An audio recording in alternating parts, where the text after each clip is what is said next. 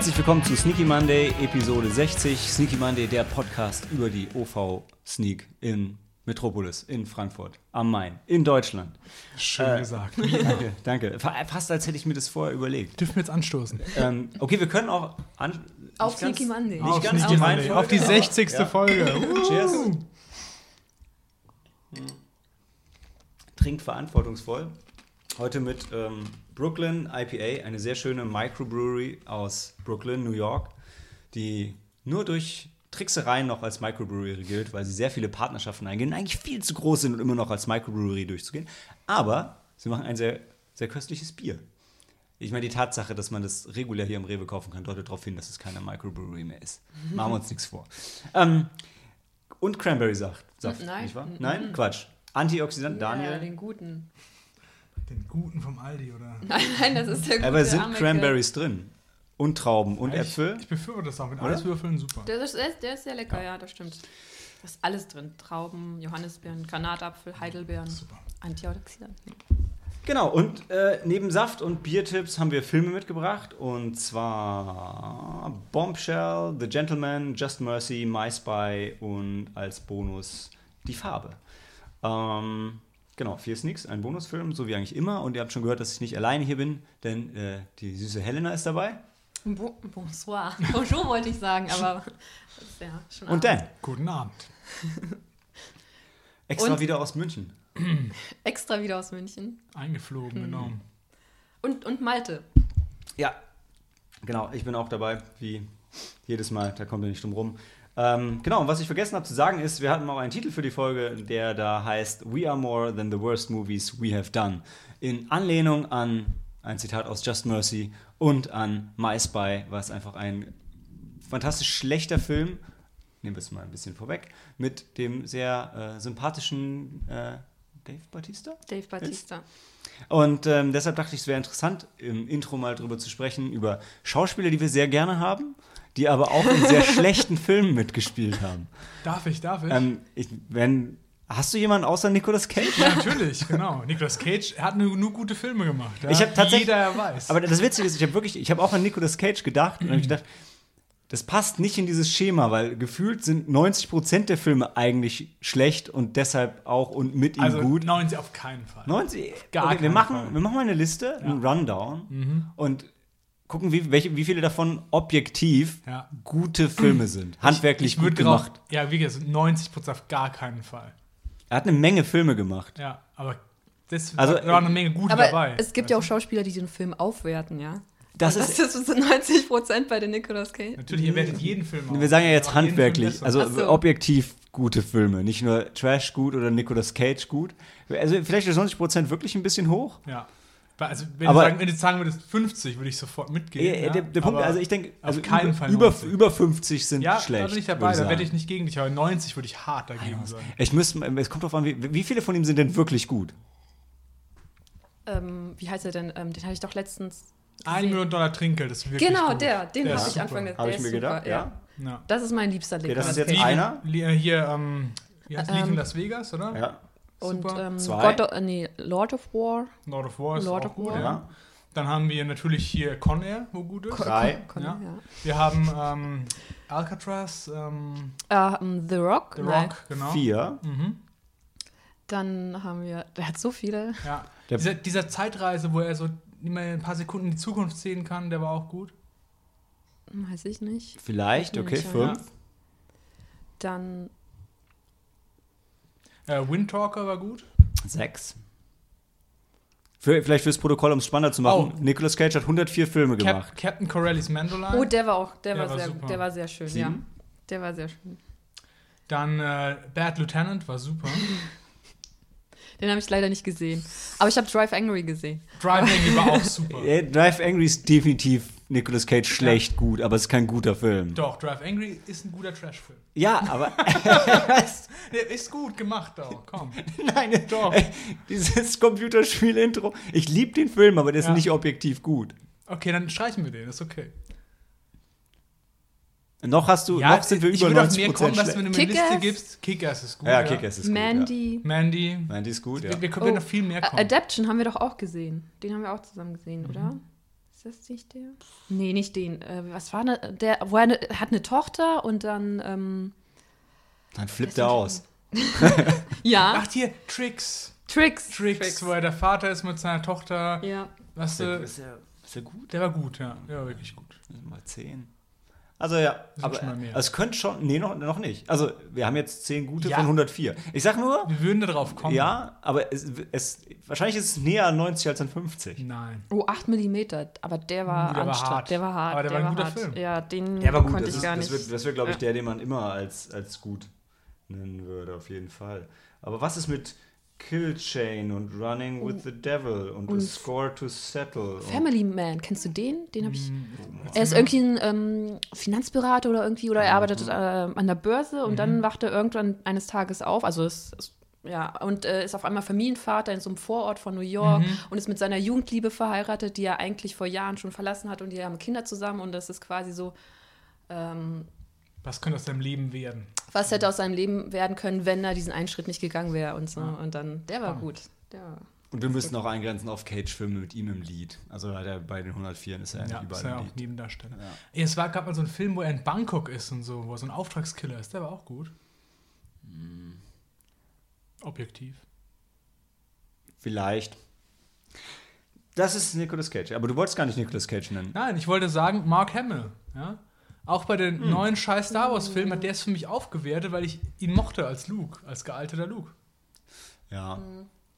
So ein Beispiel habe ich auch, und zwar Michael Bean. Mhm. Michael Bean in, in Aliens und in Terminator Mhm. und danach hat das halt nicht mehr, irgendwie hat er dann die Kurve nicht mehr gekriegt. Was total schade ist bei ihm. Ja, ne? weil er eigentlich schon ein guter Schauspieler Dann ist in Terminator 2 noch seine einzige Szene rausgeschnitten Ja. worden und, Ja. und in Alien 3 ist er halt einfach gestorben. Hat er auch Pech gehabt. Ja. Ja gut, in, ja, in Alien, äh, Terminator war er ja auch tot, aber War er Bishop oder? nee, er war Hicks. Ah, Hicks. Ach Gott. Ist einfach offscreen gestorben. Hm. Was schon, Ja. was schon bitter ist. Ich, will- Ja, und dann, dann habe ich eine Frage. Also, wenn viele, viele Schauspieler spielen ja zu Beginn ihrer Karriere in schlechten Filmen mit. Aber sie sind ja auch jung und brauchen das Geld oder müssen irgendwie einsteigen. Zählt das dann auch? Also, ich, ich weiß nicht. Oder ke- kennt ihr Schauspieler, die generell von Anfang an nur in guten Filmen mitgespielt haben? Leonardo DiCaprio. Ja? Brad Pitt. müsste ich mal nachschauen. Also ich war, also Leonardo DiCaprio ist, war Romeo und Julia, hat es damit Mhm. angefangen? Das kann er, sein. Nee, Der war nee, er war, Nee, so, nee, er er war ein war- kleiner Junge in so einer Farm irgendwo in Mit Iowa Johnny Depp Johnny in Depp, Gilbert wo Grape. er der kleine Junge war. Und er war der, Ja. ja, Und mit der- einer leichten Behinderung. Genau. Jennifer Aniston in Leprechaun. Das war ihr großer Moment. Ja. Aber sie ist ja eine Serienschauspielerin, sie ist keine Filmschauspielerin. Ja. Also das ist, also tatsächlich, ich habe mich auch total schwer getan, weil so, wenn es Schauspieler sind, die ich mag, dann ist es echt, ja, klar spielen die auch in Kackfilmen mit, aber dann freue ich mich, dann sind Ja. die halt meistens, wie Helena, wie du gesagt hast, so, die werten das Ganze noch auf. Und nee, du hast auch gesagt mit Mark Hamill, ja, ne? genau. Ja. ähm, das ist schon, Zum Beispiel Natalie Portman. Sie hatte in Episode 1 bis 3 mitgespielt. Rückwirkend waren die richtig gut. Ey. Rückwirkend. Rückblickend. du meinst im Vergleich zu 7, 8, 9? Oh ja. Hm. Die Welt, Ah. es zeigt mich, die Welt wird immer Weißt du, schlechter. du, du sagst das jetzt, aber da, I, dare you to watch them again. Okay, das ist das. Wir brechen es nicht wieder auf. Ähm, ja, ich hatte, also John Travolta war jemand, an den ich gedacht habe, so eigentlich alle, die, alle, die Quentin Tarantino immer wieder um, hochgeholt hat. ja. Ne? Ähm, also Bruce Willis hat ja auch eine Menge Scheiße und macht auch gefühlt Immer noch. eine Menge Scheiße. Also so gefühlt so die ganzen Großen von früher werden ja jetzt gerne mal so für, für mehr oder weniger Cameos, also haben dann immer so eine kleine Rolle und sind halt auf dem Billboard mit dabei. Wir hatten es doch auch, ähm, genau, was hatte ich gerade letztens gesehen, den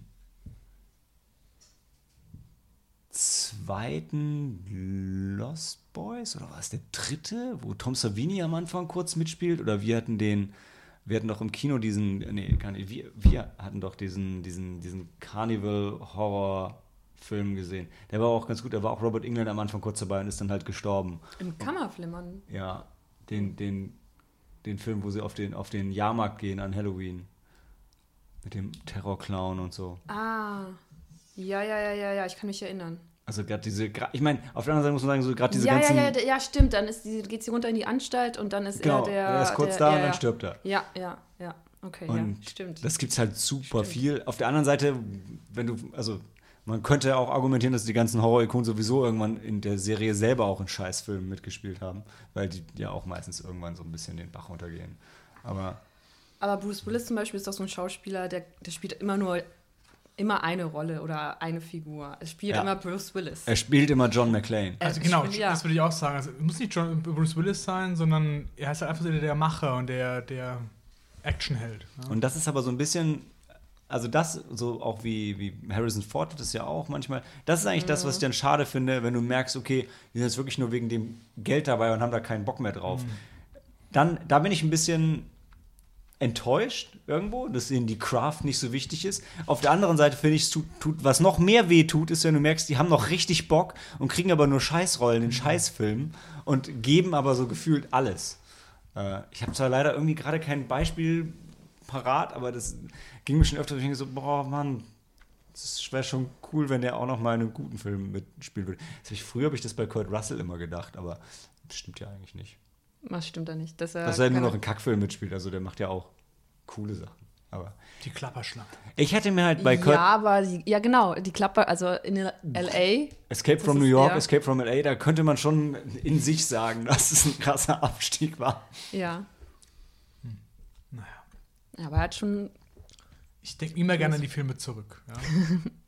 Ja, vor allem, die, ich meine, die bleiben ja auch gut. Und ich glaube, das ist auch generell so der Punkt. Ich meine, also, das ist ja sogar, was der Titel der Folge sagt. Ja? Auch wenn du irgendwie in Scheißfilm mitgespielt hast, das, das äh, vermindert ja nicht dein Können und deine Leistung in den, in den guten Filmen. Aber ich fand es halt witzig, weil ich finde, also irgendwie, bei mir ist es so als Gedanke so präsent, so, boah, gute Schauspieler am Ende ihrer Karriere, die in irgendwelchen schlechten Filmen mitspielen, bleibt aber, äh, bleibt bei mir aber irgendwie überhaupt nicht hängen, weil ich freue mich dann immer, die zumindest noch mal zu sehen. Manchmal denkst du so, boah, der ist schon irgendwie alt geworden und kann nicht mehr so richtig oder will nicht mehr so richtig, aber, also, weiß ich nicht. Ich meine, gerade jetzt zuletzt bei Stallone finde ich es halt total cool, wie der die Kurve gekriegt hat in den Filmen. Bei Rambo kann man ein bisschen drüber streiten, aber bei dem, beim Rocky-Franchise mit Creed auf jeden Fall läuft halt richtig gut. ich habe noch bei Matthew McConaughey habe ich als Beispiel, weil er war halt vorher nur in, also nur in so ähm, Rom-Coms gespielt und so Schmonzetten so und Ja. ich glaube, da wollte er sich quasi, hat er ein bisschen, hat er ein Budget gebraucht, um seine Familie wahrscheinlich ernähren zu können. Und jetzt ist er, hat er sich zu einem richtig guten Schauspieler Stimmt, entwickelt. ja. Er Wie bei The spielt- Gentleman Wie bei The ja. Gentleman, genau. Er, er hat's drauf. Helena, was wir doch Mhm. letztens hatten, war doch ähm, hier Emilio Estevez, Ja. Breakfast Club und Ja. dann dieser blöde Bibliothekenfilm. Ja. Das war, das war echt so ein Ding, wo wir alle dachten so, hm, ja, Mhm. ist witzig, dass er wieder in der Bibliothek feststeckt, aber, Da warst Aber- du nicht dabei, oder? da, war ich dabei. Da warst du In dabei. den Bettlern, die die Bibliothek Genau, besetzen. genau. aber Ja. über den Film wird immer noch geredet. Also tatsächlich wird er jetzt, glaube ich, sogar in den Bibliotheken gescreent und, und ähm, die haben dann so, so Arbeitsgruppen mit Obdachlosen und so. Also äh, vielleicht kein so geiler Film, aber anscheinend wirklich, also A, ein wichtiges Thema und B, auch tatsächlich angekommen. Was also da, Positives angestoßen. Ja. Sowas, sowas mögen wir, wenn die Welt besser wird. ja. Außer, also ja, anders als äh, wenn du tot bist, zieht dein Leben an dir vorbei, sagen sie, wo die Welt ein, ein gutes Stück schlechter geworden Oder ist. Like a Boss. Würde ich, soweit würde ich nicht gehen. Das war die Sneak von gestern. Dazu hören wir uns in einem Monat leider erst wieder. Aber du durftest ja schon Bis dein, dahin haben dein, wir alles Review vergessen. posten. Ah, Es gab ja nicht viel Ja, zu vergessen. ja. War es okay eigentlich? Hast du, warst du zufrieden damit? Ich war Ich hab- zufrieden Du damit. warst zufrieden, das mich. Ich Hast es hab- gut rübergebracht. Ich habe eben schon gesagt, ich musste heute noch das, das Skript vorbereiten und bin noch gar nicht dazu gekommen, dein Review zu lesen. Was, was ein großer Fauxpas ist, weil es ist ja nicht so, als wären deine Reviews immer extrem lang und anstrengend. Ähm, hey, wenn Hannah das okay gegeben hat, dann passt es. Ja. Ich muss nur morgen dann das Format noch anpassen. Dann, dann sind wir fein. Du bringst es immer so schön kurz und knapp auf den Punkt. Kurz und knapp ist ein gutes Stichwort. Ähm, wir palabern ja jetzt gerade schon schön rum und es macht ja auch echt Spaß. Wir haben es ein bisschen eilig, denn ähm, wir gehen direkt im Anschluss an den Podcast in The Color. Nein, Color. nein, nein. Color Out of Space. Kommen, wir, kommen wir später noch zu. Ja. Ganz interessantes äh, Titelthema. ähm, dann gehen wir doch jetzt kurz in die Pause und danach uh, erzähle ich was zu Bombshell.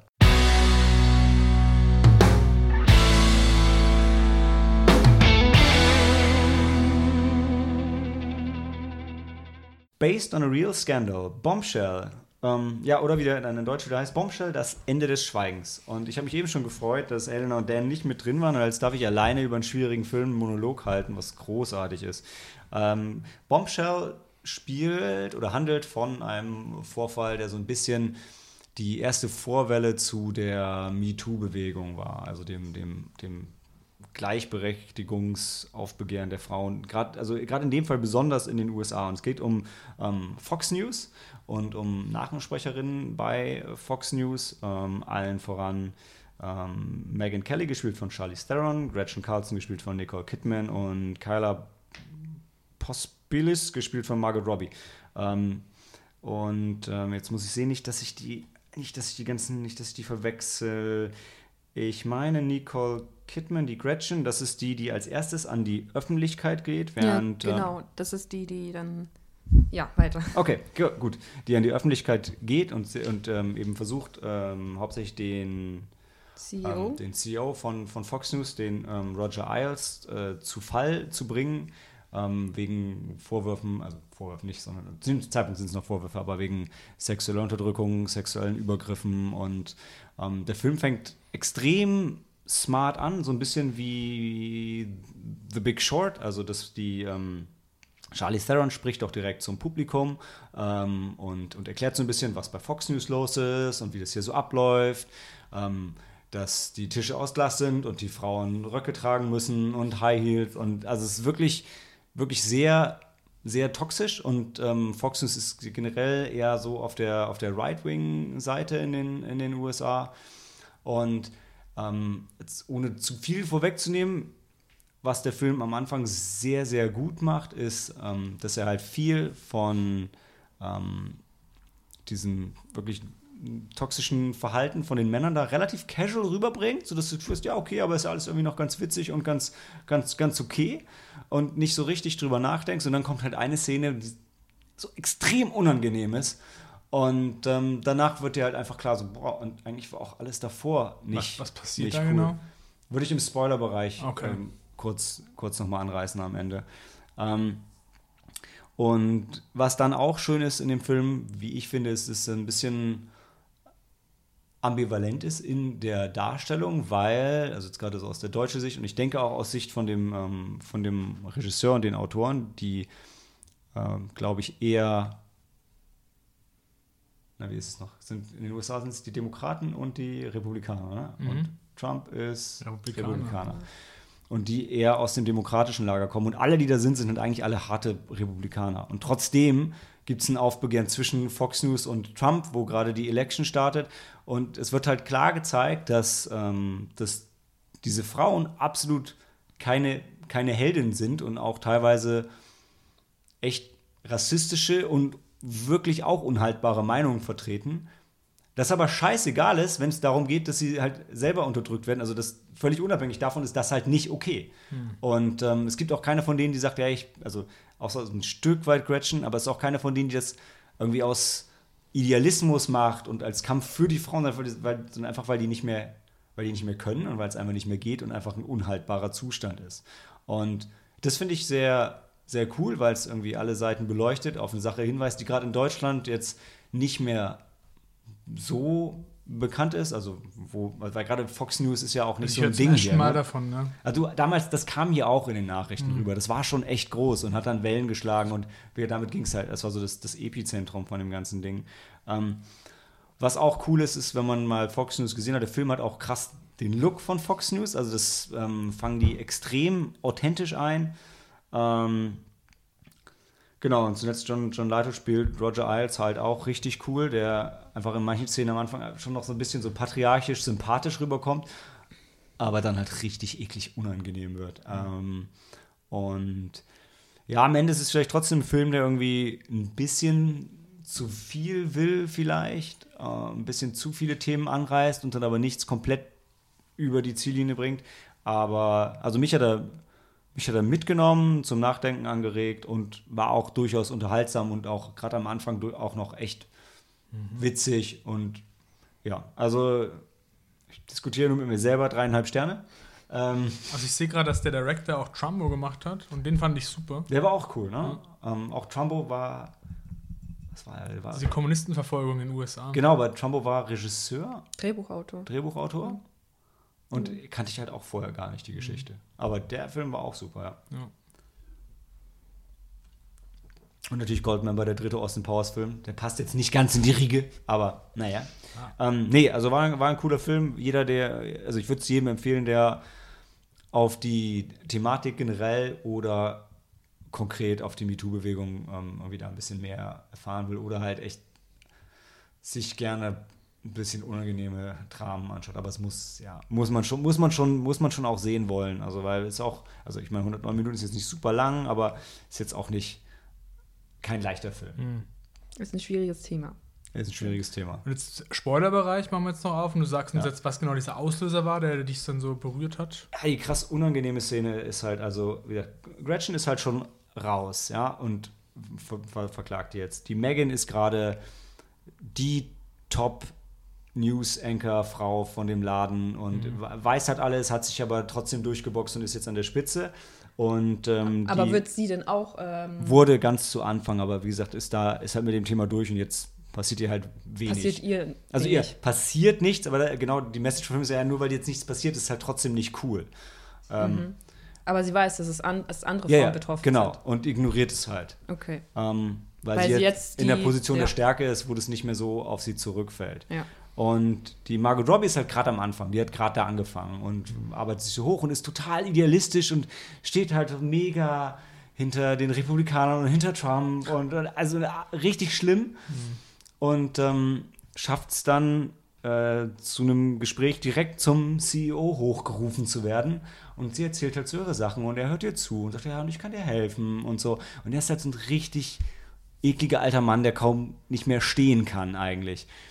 Und dann, dann also Roger Isles. Ja. Genau, und dann, dann sagt er halt, ja, komm, äh, stell dich mal hin und, und dreh, dreh dich mal einmal. Weil es ist ja ein visuelles Medium. Dreh dich mal, mich von allen Seiten. Und dann, okay, jetzt zieh mal deinen Rock hoch.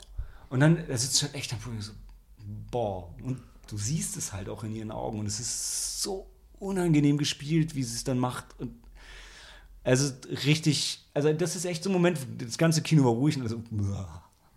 und das ist wirklich richtig schäbig. Das, ich verstehe was, also das fand ich auch bei dem Film, wo wir gesehen haben, mit diesem schwarzen Bürgerrechter so, dass du dieser Macht so ausgeliefert bist. Und das kann ich mir dann gut vorstellen, dass da genauso dargestellt wird. Ja, total. Also und ab dem ist sie halt auch völlig, völlig fertig. Und ähm, ja, da gibt es halt, es gibt dann noch eine andere Szene, die echt gut gemacht ist, ist das, das ist dann wirklich mehr so The Big Short mäßig äh, mit Figuren, die du nicht kennst, wo sie einfach ein random Job-Interview zeigen, ähm, wo du halt die Gedanken von der Frau hörst. Mhm. Und ähm, dann kommt dann irgendwann auch so von ihm die Frage so, ja, äh, also ich kann dir halt natürlich auch helfen, aber ich erwarte halt auch was dafür. Und dann kommt halt so schnell, ja, dass er halt sexuelle Gefälligkeiten von dir will. Und dann ist jetzt so, oh, wie komme ich jetzt aus der Nummer raus? Ich möchte eigentlich schon den Job haben, aber ich will ja auch nicht so vom Kopf stoßen. Und also direkt so dieses, vielleicht ist es meine Schuld, habe ich ihm die falschen Signale gesendet. Mhm. Und also so, das tut dir so richtig weh, weil du kommst so ein bisschen rein, so nachzufühlen, was da eigentlich alles in einem kaputt geht. Ähm, das Fass machen sie auf, dann ähm, spielt die, das ist die Kate McKinnon, die auch die die Egan Spengler aus dem neuen Ghostbusters spielt auch mit und die ist eine, eigentlich ist sie eine lesbische Demokratin und verheimlicht halt beides offensichtlich da in dem Laden. Und das ist undercover-mäßig unterwegs. Nee, gar nicht. Hm. Also das ist halt ein Job für mich und ich okay. verdiene damit mein Geld. Und das eine ist, bin ich privat und das andere bin ich halt hier. Hm. Und das ist halt auch nochmal hart und ja, so kommen halt ein paar Dinge irgendwie. Und, und was dazwischen halt cool ist, ist, ähm, oder was ich richtig cool fand, war, dass dann die, ähm, die Megan Kelly, also die, die äh, Charlie Theron-Figur halt, sich mit Trump anlegt und er sie halt mega runter macht, was halt nicht zu ihrem Sender passt und eigentlich auch nicht zu ihrer politischen Position, aber einfach, weil sie mit dem Typen halt aneckt. Und das passt halt aber so null, null da rein. Und dadurch macht sich der Film halt nicht einfach. Weil eigentlich willst du als Film ja irgendwie, du willst die Guten verkaufen und mhm. die Guten sind in dem Fall die, die Demokraten und Frauenrechtler und das ist sie beides nicht. Mhm. Und trotzdem sagt sie, ist es nicht okay, wenn ich mich sexuellen Übergriffen und sexuellen Beleidigungen ausliefern lassen muss. Und wenn er mich eine Schlampe nennt und sagt, dass ich ein dummes Blondchen bin. Das ist, mhm. und, und das ist, ich finde es halt cool, weil der Film irgendwie ähm, schafft es dadurch so ein bisschen einfach diese Aussage ein bisschen prägnanter zu platzieren, weil er sagt, die braucht nicht den Unterbau, dass das die, die, die guten Leute, die richtigen Leute sind, die, die auch sonst irgendwie äh, Model Citizens sind, sondern völlig unabhängig davon ist es halt auch da nicht okay. Und das Okay. hat mir sehr gefallen. Also 3,5. Ja, weil am Ende, am Ende verwirrt es also so sehr ich das lobenswert finde, verwirrt es, glaube ich, die meisten Zuschauer, überfordert die auch ein bisschen. Und du hast auch wieder so das Standardproblem, glaube ich, dass den Film nur die Leute gucken, die sowieso schon die Meinung haben, die der Film dir suggeriert. Ich weiß aber auch nicht, ich weiß nicht, wie man, außer wenn man Jojo Rabbit macht, so aus so einem Dilemma rauskommt. Aber das ist halt echt immer schwierig, wenn du sowas machst. Naja, und der ist halt auch nicht ganz so einfach und nicht so super smooth. Aber, aber ich finde ihn cool und ich, ich weiß noch, Sam war von dem Make-up von Nicole Kidman so mega irritiert, ähm, weil es ist extrem gut. Also sie sieht wirklich aus wie die Gretchen Carlson, die nicht so richtig aussieht wie Nicole Kidman. Äh, aber gleichzeitig irritiert es dich, weil du dann immer, wenn du die Schauspielerin gut kennst, ja doch immer mal wieder Nicole Kidman durchblitzen siehst, einfach von Gestik, Mimik, whatever. Und, aber sie sieht halt anders aus. Kann irritieren, hat aber, glaube ich, dafür sogar den Oscar gewonnen oder war zumindest nominiert. Ähm, ja, Okay. Und warum? Warum muss sie genauso aussehen wie die Gretchen Carson? weil sie sie spielt. Ja, aber als gute Schauspieler muss man das. Es gibt ja, ich meine, ähm, was ist, also es gibt auch ganz viele so ähm, Biopics, da sehen die Schauspieler auch nicht exakt so aus wie die. Ich denke, weil es ein ak- aktuelles Ding ist, wo die Leute Mhm. vielleicht in den USA halt noch sehr kennen, da ist Ey, es halt förderlich. Ich glaube, äh, Weil zum Aber- Beispiel so äh, hier äh, Johnny Cash, der Schauspieler, sah ja auch nicht aus wie Johnny Cash. Aber es ist, glaube ich, genau wie du sagst, entweder du entscheidest dich dafür, den Weg zu gehen, okay, die sehen halt anders aus. Ja. Oder du sagst, naja, die sollen möglichst nah dran sein und in dem Film sind alle möglichst nah dran. Okay. Und deshalb auch sie. Und sie sieht aber am wenigsten aus wie die reale Figur. Ich weiß nicht, ob ich es erwähnt habe, genau der, der Charakter von Margot Robbie, der ist als einzige nicht real. Die ist eine, ein Amalgam aus verschiedenen Geschichten, was, glaube ich, gerade wegen den Szenen und so halt auch irgendwie Sinn macht, dass sie da keine echte Person einfach, also nicht kein echtes Schicksal für genommen haben. Wäre wär vielleicht nicht so cool gewesen. okay. Okay, dann geht's mit guter Stimmung in die Pause und wir hören uns gleich wieder zu The Gentleman.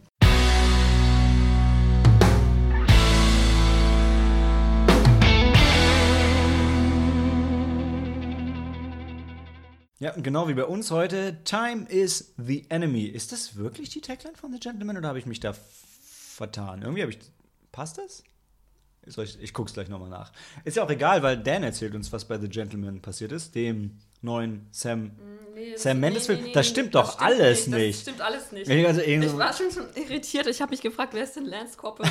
ich dachte, ja, wann kommt der Ich denn? glaube, ihr habt 1917 hier als. ja, Ja. ja, definitiv. Time is the enemy passt auch als Tagline Und nicht. Sam Mendes war auch, Sam Mendes war nicht der Regisseur, es war nicht Guy Ritchie. Ja, absolut. Ich- Da habe ich es auch gemerkt, ja. Ähm, aber das Gute ist, von Wir uns. starten nochmal neu. Nee, nee, das ja, wie- da, wie bei 1917, da sind wir schon gewohnt. Nee, das Gute ist, dass Dan auch der Einzige ist, der sowieso kein Skript braucht. Das Genau. heißt, der macht das einfach aus der Hüfte. So und Helena ergänzt dann die Schauspielernamen. Ja. Genau, also in The Gentleman, ähm, das ist ein Film von, Guy Ritchie, und da spielt eben die Hauptrolle. Matthew McConaughey. Genau, und es wird halt so eingeführt, dass er halt der Chef von so einem Drogenimperium ist. Also da geht es um Hanfplantagen, die überall in Großbritannien halt verteilt sind. Mhm. Und er ist halt der Chef von diesem Netzwerk, der alte Löwe im Dschungel, Genau. der König. Der König. Und wie das halt in der Wildnis immer so ist, wenn du halt alt wirst, dann kommen so junge Raubtiere und wollen dich von deinem Thron stoßen. Ja. Und der Film fängt halt direkt an der ersten Szene, wie du halt siehst, wie er halt so als Gentleman zu seinem Restaurant geht. Pub, ich glaube, das ist sein ein Pub, Pub. genau, Ja. wo halt immer Frühstücken ist oder Ja. wo er sein Ei bekommt und er erzählt Aber halt so. auch sein Bier, ja. Genau, Also, er erzählt, das oft mit dieser geilen britischen Stimme halt so, ja, und der, der König kommt ursprünglich gar nicht aus dieser High Society hier in England, Mhm. sondern ähm, er ist aus den Gossen von, äh, von den Vereinigten Staaten gekommen und hat sich Ja. hier in der Gesellschaft akzeptieren lassen und dann wird er erschossen. Ja? Und also du hast, ja. Also, genau, also dann siehst du halt, wie hinter ihn sich jemand hinstellt und halt das Blut über den Boden halt Und spritzt. du hörst den Schuss, und ja. dann denkst du, wow, okay. Und Dann ist es ein Flashback Genau. sozusagen. Und dann wird der Film actually erzählt und sagt dann, wie kommt es dazu, zu dieser Szene. Ja. Und Du weißt auf den Anfang halt so ein bisschen wie bei, ist es bei American Beauty auch so, dass der Erzähler tot ist? Oder? Ja. Aber das weißt du erst später, ne? Und hier ist so, du weißt halt von Anfang an. Na, bei American Beauty weiß es auch. Er sagt, Ja? ähm, Okay. today is the first day of the rest of Nein, your es ist life, genauso, genau. except on your last day. Ja. Mhm. Und dann entspinnt sich halt die Geschichte und du kriegst halt wirklich mit von Anfang an praktisch, wie er sich da so hochgearbeitet hat, was so sein Plan ist, wie er diese Drogen über England verteilt und wie es dann halt zu diesen letzten Final Kämpfen halt kam, warum es sich halt so entspinnt und du merkst halt, er will da eigentlich raus aus diesem Geschäft, aber er weiß halt nicht wie, weil sobald du Schwäche zeigst, wird es halt gefährlich und dann hat er, findet er so einen Ausweg mit dem Geschäftspartner, der wie er eben auch, er ist glaube ich ein bisschen jünger als er, ein jüdischer Geschäftsmann aus den USA Ja. halt auch und der, Der- fühlt sich so ein bisschen mit ihm verbunden und der will halt eigentlich sein Geschäft an den abgeben. Genau. Der, ich glaube, der hat in Europa auch so ein paar Ja. ähm, Plantagen oder sowas. Genau, und der will jetzt auch, Deutschland. ja. und er will jetzt auch in Großbritannien halt einsteigen. Ja. Richtig, genau. Und die großen Parteien, die es da halt so gibt, sind die, äh, die Russen, die Vietnamesen oder Chinesen. Die Russen kommen in den, die Chinesen. Also es Chin- sind die genau. Chinesen. Die Chinesen, das das sind ist eine große Faction halt, gegen Genau. die er immer im Krieg ist sozusagen oder so im offenen, Genau, aber die Chinesen, die haben eine andere Droge, die sie an den Markt bringen, weil er, Ja. er handelt halt mit äh, Marihuana. Krieg. Genau, der, er, hauptsächlich. er, der, es sind so ganz Tarantino-like lange Dialoge, wo er Ja. schildert, warum er eigentlich ein guter Mensch ist, ja, obwohl er Marihuana verkauft und er sagt, ja, das ist eigentlich gut und was ihr macht, ist eigentlich voll scheiße. Und das, weißt du, also er ist immer er, so, weil Marihuana eigentlich keine, keine schlimme Droge Ja, ist genau. und besser ist als Alkohol So ist und es. so. Also das die Ja, Schiene. die Schiene fahren die halt Okay. voll. Ja. Und äh, in dem Film nimmst du es halt den auch total ab und sagst, hey, der hat voll recht und so. Und der ist halt, du merkst halt, obwohl er halt auf der anderen Seite des Gesetzes steht, wird er halt schon so glorifiziert. Und Mhm. was er halt macht, ist, er ist wie so, er ist nicht er ist kein weißer Ritter, sondern er ist halt so der, der, der in dieser bösen Welt halt noch so die moralische so, die, Genau, er hat, ist, äh, er hat ja. ja. ja, das hast du gut Es gesagt. kommt immer so stimmt. raus, er ist so der Gentleman, er, Er ist, ist diese Gen- alte Schule, er ist zwar auch rough nach oben gekommen, aber er hat noch die Moral und das Herz am rechten Fleck, Genau. während die anderen, die sind halt das pure Böse. So. Warum will er raus? Weil er sagt, hey, ich habe jetzt so viel da reingesteckt und ich will mein Leben jetzt auch mit meiner Frau halt noch ein bisschen genießen Genau. und ich will immer diesen Druck haben, weißt du, er sagt ja, Okay. er ist der König im Dschungel, aber die anderen Raubtiere sind um ihn rum und eigentlich will er da so raus, aber es ist halt auch schwer, so das Ja. richtig Und er will den. Rest seines Lebens mit seiner Frau dann in, in, in Ruhe quasi Genau, und was sagt er, was ist immer sein Traum, was er machen will? Er hat doch irgendwie so einen Traum, wo er immer sagt, das will er gerne machen, wo sie Oh. immer so die Augen verdreht. Oh, das weiß ich gar nicht mehr. Ah, okay, ich auch nicht, ich krieg's auch nicht mehr zusammen. Es war so viel, Ja, so viel, so viel. so viel und so viel Dialog und Und- Monolog. Genau, und es ist auch, also der Film lebt halt von den Dialogen, Ja. die Leute unterhalten, aber es ist auch teilweise sehr, also wie du sagst, sehr verwirrend und schwer nachzuvollziehen. Der macht auch sehr viele Baustellen auf. Ja. Also, Weil es, ist, es gibt nämlich eine übergreifende Klammer. Mhm. Das ist nämlich dieser, ähm, ich dachte, das ist nämlich, er, er ist Journalist, aber er ist wahrscheinlich auch das haben wir Privatdetektiv. noch gar nicht angesprochen. Genau, es gibt Ja.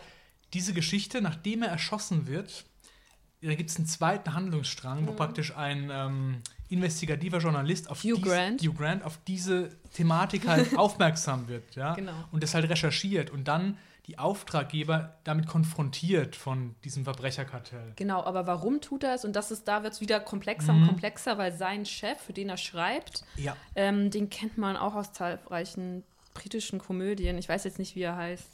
Aber wenn äh, das Gesicht sagt einem was. Ähm, ich glaube, bei ähm, Edgar Wright hat er auch schon ein paar Mal mitgespielt. Und er leitet halt so ein, so ein Boulevardblättchen, sowas wie die Bild oder sowas. Ja, wo immer Und- Leute so Schmutzkampagnen halt Genau, fahren. und weil halt Matthew McConaughey ähm, auf irgendeiner Dinnerparty ihm irgendwie ähm, äh, ihm nicht die Hand geschüttelt hat oder irgendwie sowas, also ihm gezeigt hat, dass er halt das Alpha-Männchen ist und er halt nichts hat. Deshalb möchte er ihn jetzt quasi äh, eine, deshalb möchte dieser, dieser CEO von diesem Boulevardblättchen Matthew McConaughey quasi halt einen Skandal anhängen. Und ja, und da taucht dann halt dieser Privatdetektiv auf. Genau. Und der erzählt praktisch dem der rechten Hand von Matthew McConaughey, was was- er alles rausgefunden hat, um ihn davon zu überzeugen, dass er ihm Schweigegeld zahlt, 200.000 Pfund. Genau. Dann ist es auch, es ist richtig geil, wie die zwei miteinander interagieren. Das waren so meine heimlichen Helden vom Den- Film eigentlich. Ja, weil das Also, ist nämlich die, die umfassende Klammer, weil die erzählen quasi das Ja. nochmal nach. Weil der, der Journalist erzählt das dann quasi und dann ist halt die rechte Hand von Matthew McConaughey, gespielt von Charlie Hunman, Mhm. den kennen wir aus Pacific Rim. Ja. Ähm, und King Arthur, da hat er auch mit äh, Guy Ritchie zusammengearbeitet. Und der fragt, der hinterfragt es dann ja auch immer, weil der weiß ja nämlich auch, ja, das, das, das kann ja so gar nicht stimmen, das hast du wahrscheinlich äh, erfunden oder da, Ja. das sind deine Informationen nicht. Äh. Und das ist halt auch geil, weil dann die Geschichte sich da halt immer anpasst, Mhm. so, weil der Journalist halt nicht alle Fakten genau kennt Ah, okay. und Sachen so ausfüllt praktisch damit. Und so kriegst du als Zuschauer auch mal andere Blickwinkel mit auf diese Story halt. Ja. Und was dann auch noch als Story drin ist, ist halt diese Beziehung zwischen Matthew McConaughey und seiner Frau, die Ja. auch selbstständig ist und Ja. strong, independent woman, Moment, die ja. halt ihnen den Rücken frei hält und ihr eigenes Ding macht und äh, wo Sam sich mega über die Stöckelschuhe aufgeregt hat. Weil wenn du als Woman on top bist, brauchst du die nicht. Ja, aber das, das, äh, das ist. Das darf man lang diskutieren. Nein, das, das brauchen das wir nicht lang abgebracht, ja. Ja, also sie ist, sie, sie ist selbstständig, sie hat eine Autowerkstatt, wo nur Frauen arbeiten Mhm. und ihre Kunden sind auch alles nur Frauen, die hat aber auch ähm, So High Society. High Society Ladies. Und so kleidet sie sich halt einfach auch. So sieht sie, also sie passt sich halt quasi, aber wir wissen ja auch nicht, vielleicht trägt sie das ja auch gerne. Ja. Sie ist ja, ich meine, er ist der König und sie ist die Königin. Sie ist die Königin. She's my queen. Genau. Also einfach rundum wirklich ein guter Film. Also Ja. hat mich sehr mitgenommen, beeindruckt und äh, gut produziert, gute Ja. Schauspieler. Sehr zu empfehlen. Ja, würde ich auch sagen. Es gibt halt, es kommt dann, dann nochmal, weiß nicht, wir können noch ein paar Namen nennen. So Colin Farrell kommt dann auch nochmal Mhm. vor als, Als Boxlehrer. als Boxlehrer, der halt zufällig in die Geschichte das ist, dann irgendwie das ist nochmal eine Story, die aufgemacht Genau, wird. die einfach nochmal zufällig dann da Also, reinkommt. Und dann, dann ja. entwickelt sich dann wieder. Ja, ja. Also er ist so ein schottischer Boxlehrer und der kümmert sich um sozial benachteiligte Jungs. Ja, und diese Jungs, die drehen halt irgendein Ding, überfallen ähm, eine von den Plantagen von Matthew McConaughey. Und weil dann, der Chinese, weil der weil der Chinese, Chinese ihn, die beauftragt, der genau. Chinese, der den Platz vom König Richtig. Okay. Ja. Ich glaube nicht, dass irgendjemand jetzt all den Ja. Subplots folgen konnte, die er Natürlich, gerade ausgeführt hat, aber, aber es geht auch gut. nicht. Genau, und, aber der Punkt ist halt, und der rafft es halt, weißt du, er kennt sich halt so in dieser Gangster-Straßenszene halt aus und weiß so, hey Jungs, ihr wisst, wen ihr da die Plantage ausgeräumt habt und seid ihr eigentlich alle wahnsinnig? Okay, ich regel das. Und dann Ja, fährt er halt genau. dahin und entspinnt sich hier so ein geiler Dialog Ja. zwischen ihm und Matthew McConaughey und du, Ja, du und, merkst, und, und ähm, zwischen ihm und ähm, der rechten Hand von Matthew, ich ja, weiß ja, nicht, wie er weil heißt. du merkst halt richtig, wie er genau ist, wenn ich jetzt irgendwas falsch mache, bin ich halt tot. Ja. Und wie er halt so richtig so versucht, cool zu bleiben, aber schon richtig nervös ist Ja. und versucht, seine Jungs aus der Scheiße halt rauszuholen und sich selbst halt auch. Ja, Großartig. ja. Irgendwelche Kritikpunkte, weil alles, was ihr sagt, klingt einfach nur richtig cool. Guy Ritchie ist wieder da. Also, kri- einzige Kritikpunkt ist wirklich, dass so viele Baustellen auch Ja, gemacht ja. sind, dass du manchmal während dem Film auch so denkst, ah, jetzt ist die Story und die habe ich schon ganz vergessen gehabt. So. Ja, ja, würde ich auch sagen, weil es wirklich so, so viele Figuren, ja. so viele Charaktere, so viele Wie bei Game of Stränge. Thrones, so viele Stränge in So viele einer Stränge Folge und- sozusagen. teilweise und mm, auch die, die Dialoge, die sind auch teilweise so schnell, also die, die reden mir dann auch recht schnell und sehr, sehr eloquent, muss man auch sagen. Richtig. Und dann, ähm, ja, dann kann es nicht immer. Wie war es bei euch mit dem Slang? Also ich weiß, bei Snatch war schon so ein Film, wo ich dachte, oh, da, da wünsche ich mir, da mache ich schon, schalte ich schon mal die Untertitel an. Also vom Slang her, äh, bei ihm, bei dem Boxlehrer, bei ähm, Äh, Colin Farrell, Colin, Colin Farrell, The Coach. da hatte ich Probleme. Ja, also, hatte ich auch Probleme. Puh, das Schottische war sehr, sehr schwer. Das hatte bei, ich auch bei den anderen, wenn die Engländer gesprochen haben, ging es eigentlich immer. Es sei denn, die haben dann mit diesen Adligen interagiert. Dann war Ja. es wieder schwierig. Ja, mit diesem genau. adligen Mädel, das dann bei diesen Ghetto-Leuten Ja. ist, das fand ich Das fand ich auch ein bisschen schwierig. Ja. Ja. ja. Okay. Also, Was sagt ihr? also ich würde sagen viereinhalb. Viereinhalb. Ich fand's großartig. Ich Viereinhalb. fand's wirklich großartig. Ja. Dreieinhalb. Ich würde ihn. Echt? Nur dreieinhalb? Dreieinhalb? Er war super. Ich, ich weiß nicht, ich kenne halt nicht die, die anderen Guy Ritchie-Filme, die ja, ähm, man liest ja auch viel, man hört ja viel, dass er quasi zu seinen Wurzeln zurückkehrt. Und es hat mich auch sehr an Quentin Tarantino erinnert. Also so Total. Also Ja. es war, das habe ich auch direkt gesagt nach dem Film, was Sam Ja. noch gesagt hat, man muss nicht so weit gehen, das ist einfach Ritchie. Aber für mich hat es total von den Dialogen, von dem, wie es gedreht war, Ja. von den Gewaltszenen und so, an Tarantino halt auch erinnert. Ja. Ja, mich auch, mich auch. Und deshalb fand ich es auch, ähm, fand ich den ganzen Film ansprechend und die Schauspieler waren alle sehr gut. Mhm. Und ich habe auch nichts dagegen, wenn es äh, extrem dialoglastig ist, aber es war sehr teilweise, du musstest schon aufpassen. Und ich, manchmal, er hatte auch teilweise seine Längen. Vor allem diese, diese, dieser Handlungsstrang mit, dem, mit Hugh Grant und wenn er die Geschichte nochmal erzählt, weil er quasi ein Drehbuch an den Mann bringen möchte, das war teilweise auch Das, sehr. ja. das mit Drehbuch war überflüssig am Ende, okay, gebe ich dir recht. Aber das war Aber schon von Anfang an. die ganze Geschichte mit Hugh Grant und dem anderen Typen. Charlie Hanman, ich weiß nicht, wie er. Ja, genau, ich weiß auch nicht die Namen, aber die fand ich großartig. Das wollte ich immer wieder sehen. Ich wollte immer wissen, wann kommen die wieder. Ja. Also Ja, es war ein dann sehr gutes vier, komm, ja. lass uns vier sagen. Nein, meinst du? Ja, auf Nee. jeden Fall. Das ist wirklich ein großes Zum Ding. Beispiel, ich, äh, die Musik ist mir auch nicht, ähm, also ich kann mich zum Beispiel an die Musik gar nicht mehr erinnern. Okay, das ist ein Minuspunkt. Das ist ein Minuspunkt. Ich fand, ich, ehrlich gesagt, fand ich die Frauenfigur eigentlich gar nicht mal so schlecht. Ich weiß gar nicht, warum. Tut mir leid, Sam. Ich, Ich bin auch bei dir. Ich äh, mochte warum die weiß ich. auch. Ja, ja. Wäre ich in ihrer Position, würde ich wahrscheinlich auch nur High Heels tragen. Ja. Wa- Was hält dich davon ab? ähm, der Löwe fehlt mir. Oder ich bin nicht die, äh, die Königin. Das ist die Königin des Dschungels. Ja, Er kommt aber wirklich einer von den besseren Filmen, die wir in letzter Zeit gesehen haben. ja das Aber würde ich schon einer sagen. der besseren ist er mit dreieinhalb immer noch. Aber ähm, ja, ich meine, wo also in, es war sehr, also auch sehr lustig und auch zum Schluss hin, als er dann nochmal, also generell nochmal, dann gibt's, also das wollen wir jetzt aber nicht sagen, das ist schon nicht Spoiler. spoilern, Das, das- war extrem, das Also- war sehr gut. in Du meinst mit den Chinesen dann? Das auch. Okay, das andere, was wir nicht spoilern Okay, wollen, also auch. ich, Ja. ich würde auch, also in Abwesenheit von Sam, wenn ich euch beide so höre, habe ich auch das Gefühl, dass eher vier der Konsens ist als dreieinhalb. Weil Helena, so sehr du dich gegen, gegen vier Mhm. Ja. wehrst, sagst du doch immer wieder positive Dinge. Ja, aber ich würde sagen, dass er teilweise, ich, ich, ich dachte, dass er schon seine Längen hatte, Echt? aber ich glaube, das kommt daher, dass es einfach zu viel auf einmal Ja, ist. das ist, sage ich auch, das, du hast halt so viele Baustellen, die aufgemacht werden, aber alle sind halt irgendwie geil, weißt du? Mhm. Da kommt halt auch die Seitenszene, wo er diese adlige Tochter halt verfolgt Mhm. und so. Erstmal konntest du ja nicht so viel anfangen mit dem Charakter Mhm. und dann hat er aber diese Szene, wo du dann merkst, so, was er eigentlich alles für eine Scheiße macht und wie er die Kohlen aus dem Feuer holt und so. Und Ja. Dann- Für, stimmt. dann, dann, dann kannst du es auch mehr nachvollziehen. Ja, er kümmert genau. sich ja um seine Weil vorher denkst du die ganze Zeit, was Also ist das für für so ein geleckter Typ, so, weißt Ja. du, so ein Accountant und dann packt er halt so richtig aus. Da dachte ich so, super, mit seinen zwei Ex-SAS oder was Leuten. Und da Ja. kommen dann die Russen. Da Genau, kommen die Russen. da nachdem, kommen die sie, Russen. nachdem sie das Mädel dann da rausgeholt haben, dann die übrigens, die ich jetzt übrigens, ich weiß gar nicht wo, ich war ich war unterwegs und habe ich eine Werbung gesehen und Mhm. die, äh, das Mädel, die modelt genau so, wie sie dein Film aussieht, modelt sie für irgendeine Als Marke. Drogensüchtige. Die sieht genauso Land. aus. und ich dachte, die kennst du doch, die hast du erst neulich Film Okay, alles klar. Weiß nicht, für ein Parfum oder sowas macht sie dann Werbung. Ich würde ihm, ich, äh, ich müsste ihn nochmal sehen, um ihm vier Sterne Ja, wir können ja noch, noch mal gucken. Also, Ja, okay, Ich, ja. weil, so wie du sagst, ich will noch mal ein paar auf ein paar Szenen auch achten mehr und so. Und Ich würde ihn auch gern erstes Mal sehen. Aber ihr müsst euch leider trotzdem jetzt einigen. Ein Dreieinhalb. Du wirst bei. Na gut. Weil Okay. ich weiß, ich weiß, wie viele Sterne Sam ihm geben würde. ja, das stimmt. in, in, wenn ich das mitnehme, Sam würde ihm drei geben wahrscheinlich. Ja. Ich glaube, ich glaube niedriger fast, oder? Ehrlich? Na. Wir können, wir können, guckst du? Ja. Ja, in, in dem Aspekt, dann gehe ich die 3,5 mit, schweren Herzens. Ja. Weil ich glaube, ähm, Ich habe da echt Spaß gehabt mit dem Film, der war super. Ganz unobjektiv. Ja. Währenddessen kann ich noch mal die Tagline nach, äh, nachliefern. Sie war Criminal, Full Stop, Class, Hm. Full Stop. Sam hat ihm zweieinhalb gegeben. Oh, wow. Zweieinhalb. Das ist traurig.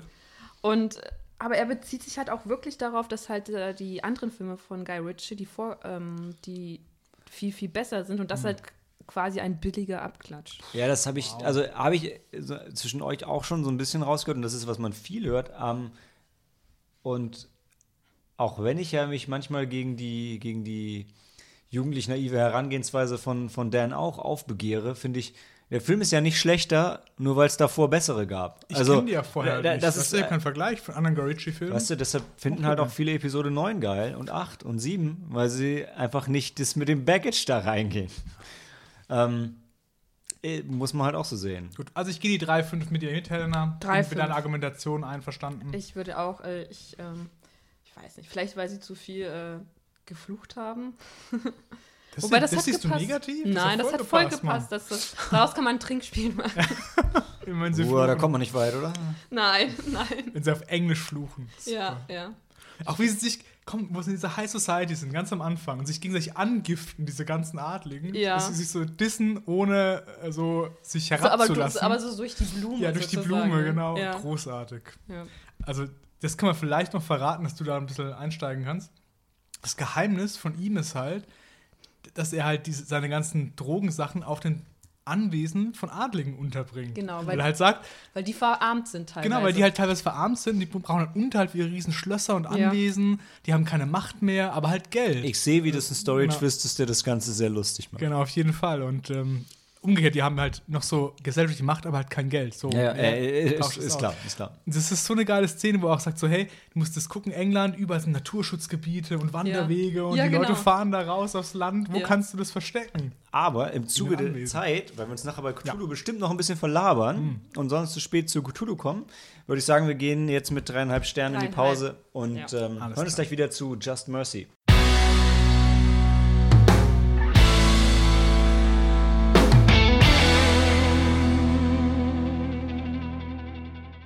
This is about all of us. Sag ich als weißer Deutscher beim Film, in dem es hauptsächlich um Schwarze und äh, Klein- oder Schwerkriminelle geht. Äh, Just Mercy, der Film, und diesmal stimmt das Skript, Skript hoffentlich, von Destin Daniel Cretton, von dem ich ehrlich gesagt keine Ahnung habe, was er sonst noch so gemacht hat, aber diesen Film gemacht, den wir alle drei gesehen haben, würde ich sagen, Ja. oder? Ja. Ähm, genau, ist am 27. Februar angelaufen, ist mit 137 Minuten weder kurz noch einfach.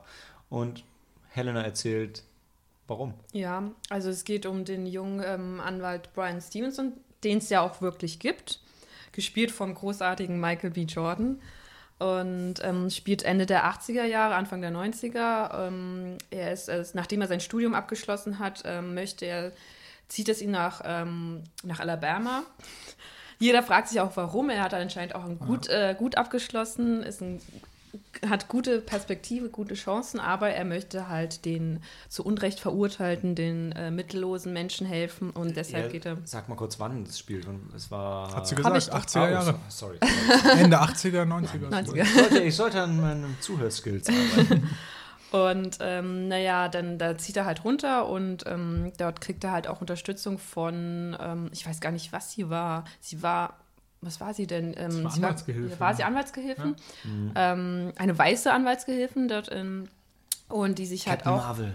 von Brie Larson gespielt, Captain Marvel, die sich halt, ähm, die ihr Herz am rechten Fleck hat und die halt auch gerne halt helfen und unterstützen möchte. Und zusammen nehmen sich dann Fällen an, die halt so keine Chance hätten, weil die äh, Verurteilten ent, ähm, ja, entweder fehlen ihnen die finanziellen Möglichkeiten oder der so, äh, soziale Status ist nicht gegeben. Und ähm, ja, das beste, das prominenteste Beispiel ist halt von, wie heißt er? Walter McMillan, gespielt von Jamie Foxx, der verurteilt worden ist, also der angeblich ein 18-jähriges Mädchen umgebracht haben. Zu, ja, der Ja. hatte, ja, doch.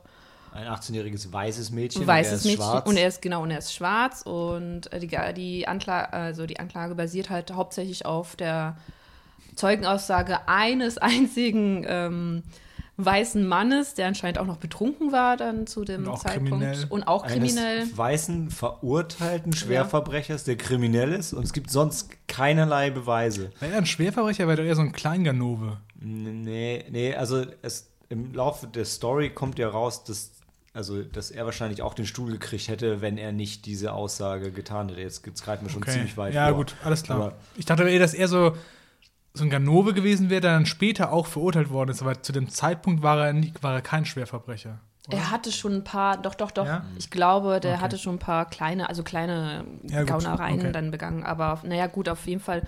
Ähm, ähm, der, der, die Figur von gespielt von Jamie Foxx ist halt zu Unrecht verurteilt und auch noch ähm, in, auf sich auf die Todesstrafe und ja, aufgrund eines einzigen, also es gab sonst keine Beweise, bis auf diese einzige Völlig an den Haaren herbeigezogen. Genau, ja.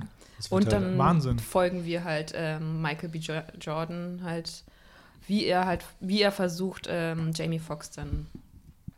Genau. Ich glaube, was, was wichtig ist zu sagen, ist, es ist klar, es ist kein, auch wenn es auch vorkommt, es ist jetzt kein klassischer Courtroom-Film, weil es geht hauptsächlich darum, einfach nur den Fall nochmal aufrollen zu dürfen. Also der, der, Genau, Erfolg, der ja. Erfolg ist schon, wenn er den Fall nochmal vor Gericht überhaupt verteidigen darf, weil er ja an sich verurteilt ist.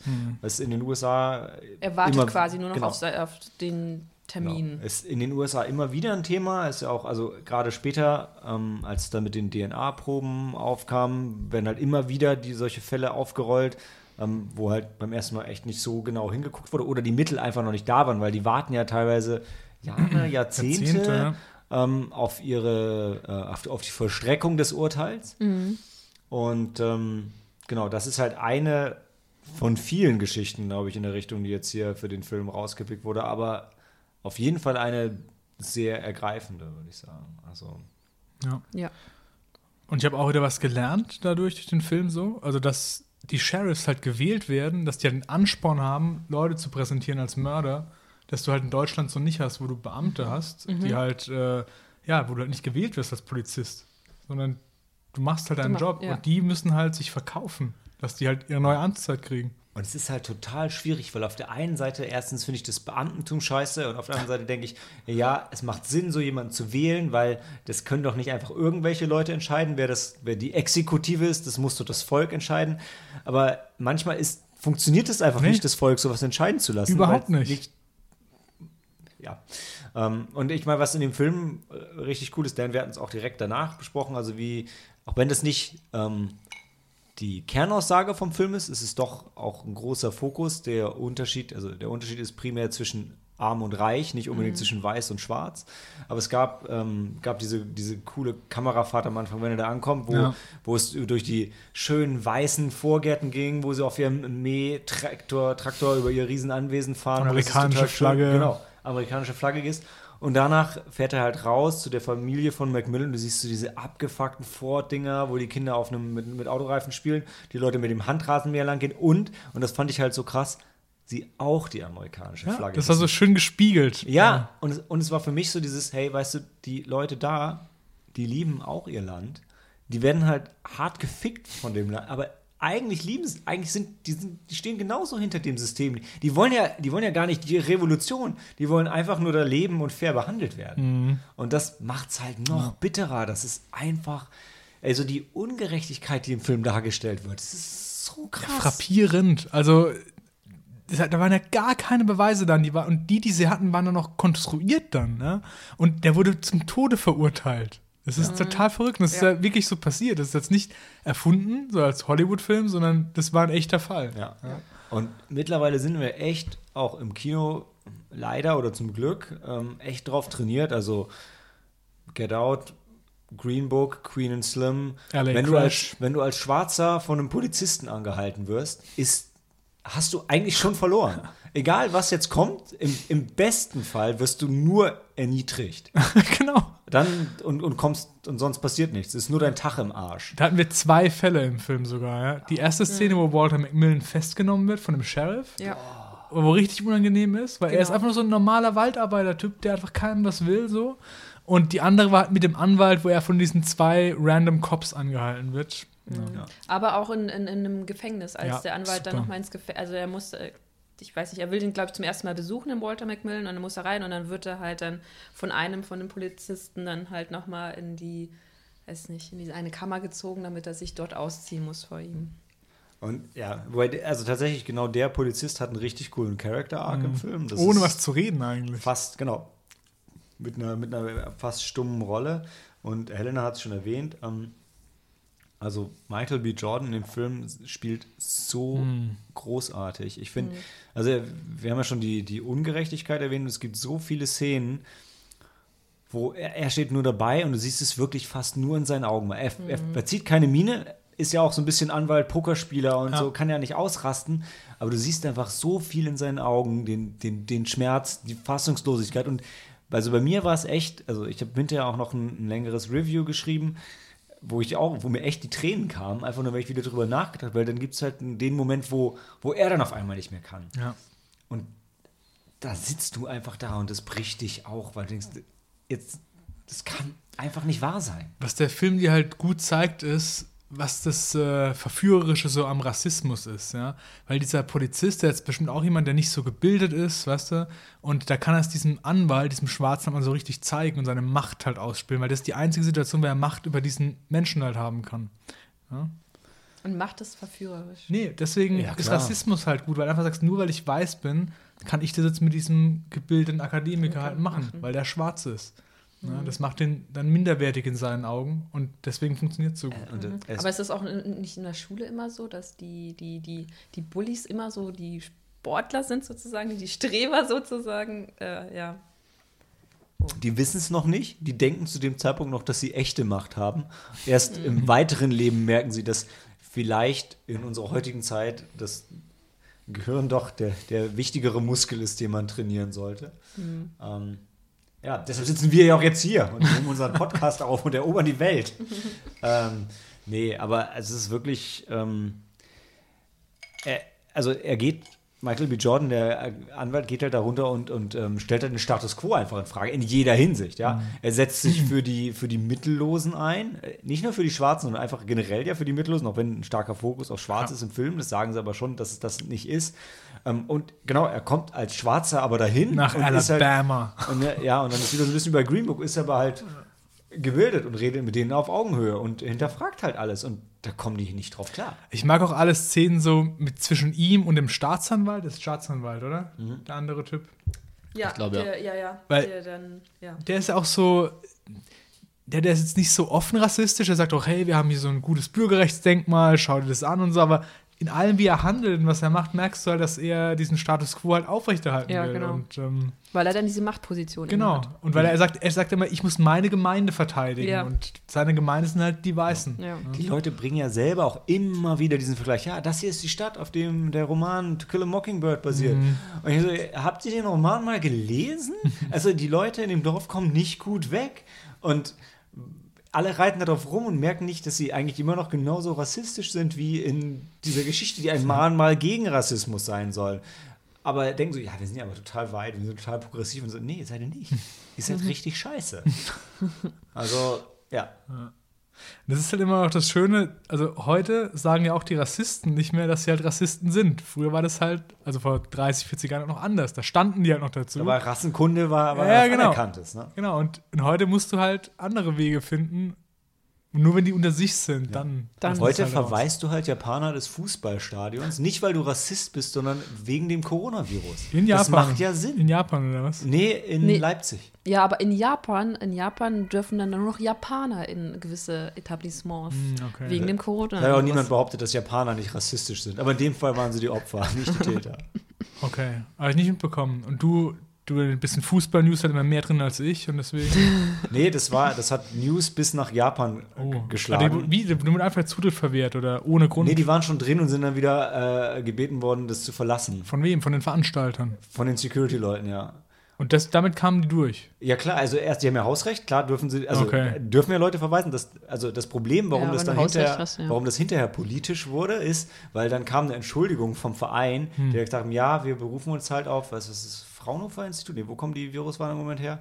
Ähm, äh, die ja gesagt haben, äh, dass man Risikogruppen vermeiden soll, bla bla bla, und deshalb waren die Securities halt angewiesen, das zu tun. Und dann, dann sind die Leute halt richtig ausgeflippt, zu Recht, weil die gesagt haben, erstens gab es nie irgendeine Warnung mit, wa- was sind denn die Risikogruppen? Wie, ka- wie, wie, wo habt ihr das bitte rausgelesen, aus welcher Meldung die es nie gab? Und zweitens, wie könnt ihr dann die Securities anweisen? Was sind denn ihre, was sind denn die Kriterien, nach denen sie die Risikogruppen, sind es wirklich, also um das dann zu sagen, Schlitzaugen? Also, das kann es ja nicht sein. Also nichts davon macht Sinn. Und das war ihre Entschuldigung. Und das Geilste war noch, diese, diese Nachricht haben sie nur auf Deutsch veröffentlicht. Okay. Und haben dann gesagt, und man ist auf die zugegangen und hat ihnen ähm, angeboten, ein weiteres Spiel gratis zu besuchen. Ich so, als Wow. ob die jetzt zu dem nächsten Spiel kommen wollen. Ganz ehrlich, wenn du schon da gesessen hast und dann wirst du rausgeschmissen, weil du Japaner bist. Wegen dem Das Coronavirus. das war jetzt gerade heute oder aktuell oder was? Ähm, Das war vor ein paar Tagen. Okay. Ja, normalerweise kriege ich die Sachen immer mit, aber das ging mir vorüber. Gibt auch gerade spannendere Nachrichten. Ah. Ja. Okay. Ich habe ihm, glaube ich, vier Sterne gegeben. Und nein, ich bin mir sicher, ich habe ihm vier Sterne gegeben. Und ich würde auch dabei stehen, dem vier Sterne zu geben.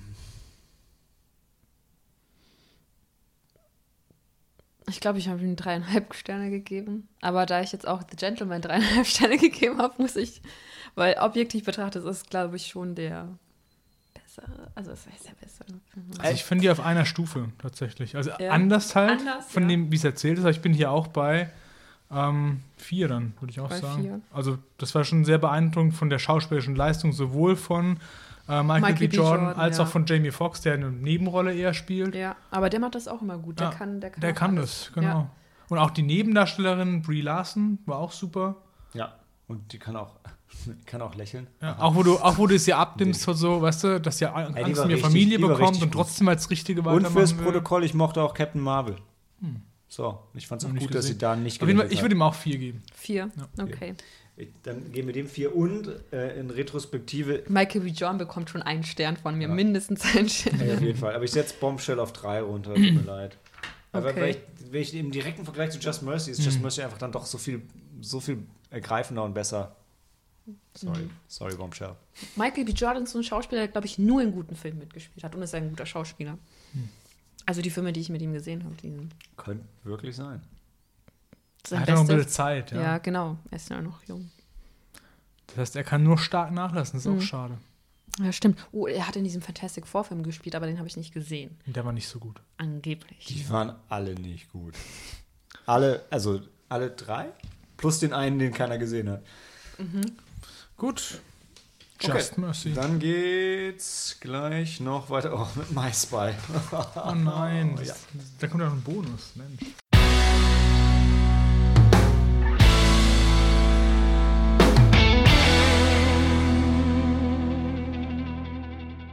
He's a Pro, She's a Natural, My Spy. Oder wie er in Deutsch heißt, der Spion von nebenan. Oder der Kindergartenkopf. Oder der Babynator. Oder well, whatever. Mr. Nanny. Das ist halt, das ist der Hulk Hogan-Film. Ja, Also es ist in der stimmt. Tradition von Wrestlern, die irgendwann halt nicht mehr Profi-Wrestler sein möchten, Ah. die gehen auch dann alle in Showbusiness und beziehungsweise Machen nach schlechte Hollywood. Filme. Und dann machen die schlechte Filme, so Na, schlechte Komödien warte, manchmal, mit machen, Kindern. manchmal machen sie erst gute Filme oder, Zum Beispiel. oder machen halt, erstmal machen sie Actionfilme, Ja. dann machen sie bessere Actionfilme ja, und dann machen sie Kinderfilme. diese Kinderfilme, ja. Wie ist denn dieser Actionfilm mit Hulk Hogan, dieser, wo sie auf dieser Insel sind, wo er dieses Boot hat und Oh, ich weiß. Weißt ich weiß, was du, das Thunder in Paradise. Ja, Thunder genau, in Paradise. Paradise. Oh Gott. Aber es ist eigentlich eine Serie, ja, glaube Ja, das ich. ist eine Serie. Aber es war auch ein Film. da gab es so einen Film zu Ja. der Ja. Serie, ja. Das war wirklich auch grausam. Ich habe das aber als Kind, ich habe es voll gerne geguckt. Das. Boot, was die hatten, war auch ein bisschen wie Kids, konnte ja. schon was. Ne? Ja, Und der hatte noch einen Sidekick. der hatte seinen Ja. Bruder. Also das waren zwei Brüder. Und er hatte noch eine kleine Tochter. Und dann gab es später noch Hogan Knows Best, dann war er noch Reality Star auf MTV. Okay. Ähm, Ja. ja, Ja. hat's geschafft. Und bei ja, den Epic Rap Battles of History hat er gegen Kim Jong-il gerappt. Natürlich, klar. Okay. Gut, also My Spy, ähm, da geht es um Dave Bautista alias JJ. Ein, ein Name so klug wie der Plot des Films. Der ist, er war ein ähm, super Soldat und ist jetzt ein schlechter Agent, was in einer äh, Action-Eröffnungssequenz ähm, gezeigt wird, denn wie, wie alle diese Filme, die wir eben genannt haben, beginnt und endet es mit Action und dazwischen ist nichts. Also Comedy. Ähm, und deshalb wird er halb strafversetzt, um auf die Schwester von dem einen Terroristen aufzupassen, der bei seinem initialen Einsatz mit Plutonium entkommen ist. Nee, sie war die Frau, sie war die also Die Frau vom Mann, Bruder. Genau, also Die Frau vom Bruder von dem Typen, der entkommen ist. Ja. Also ihr Mann Die, ist Schwäg die Schwägerin die von Schwägerin, dem genau. Terroristen, Aber sie wusste nicht, was entkommen ihr ist. Mann halt äh, für. Ja, ja, das wissen Geschäfte. sie immer alle nicht. Genau. Sie war Krankenschwester. La, la, la, la, la.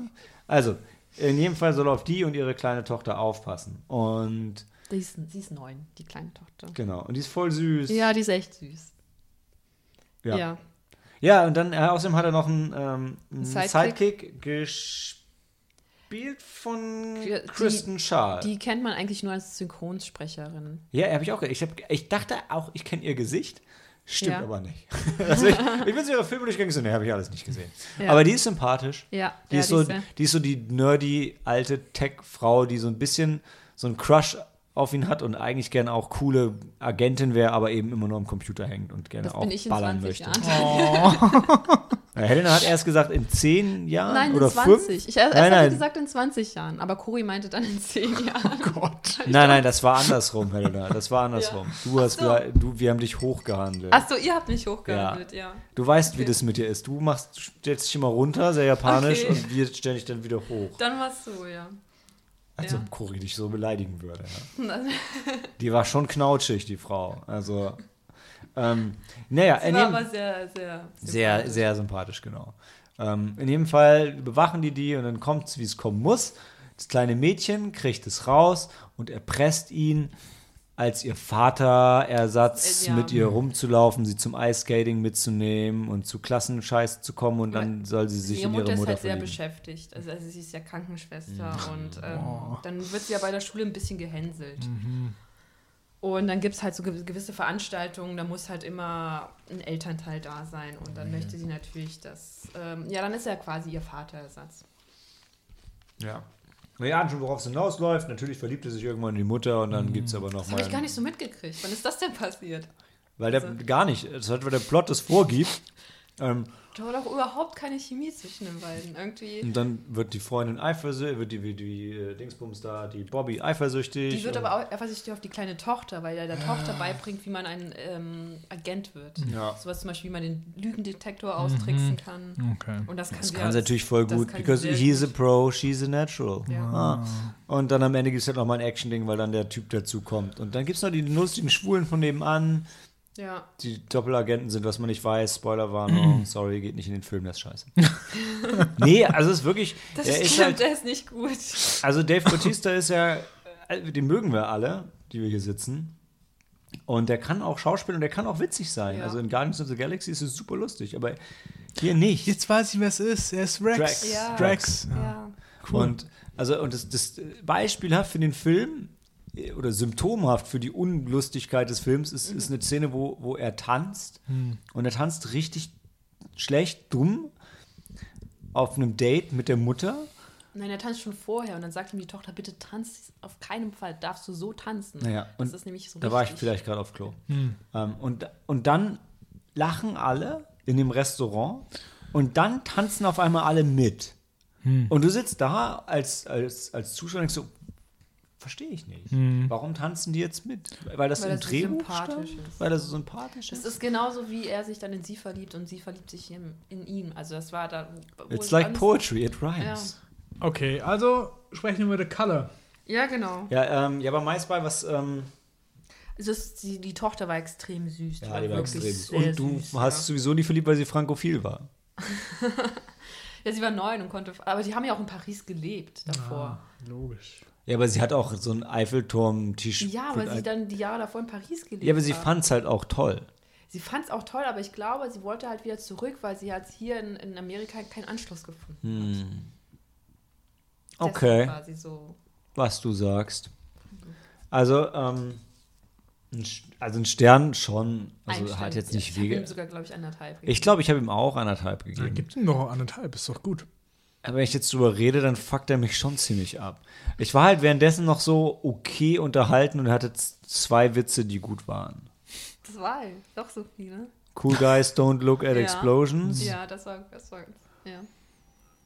Und die, die, äh, die Indiana Jones Sache, bis Oh sie es ja. ausgesprochen haben, Ja, das stimmt. das war auch, Oh, das war oh, witzig. und, äh, und die Notting Hill-Referenz, die war auch. Deshalb Also hat schon er drei. anderthalb Ja. Sterne bekommen. Das Ja, Beste an dem Film war halt, Notting waren halt diese, ja, die Filmreferenzen, die sie gebracht Okay. haben. Das war das Beste an dem Film. Gut, dann hören wir uns nach der Pause. zu Color from Out of Space.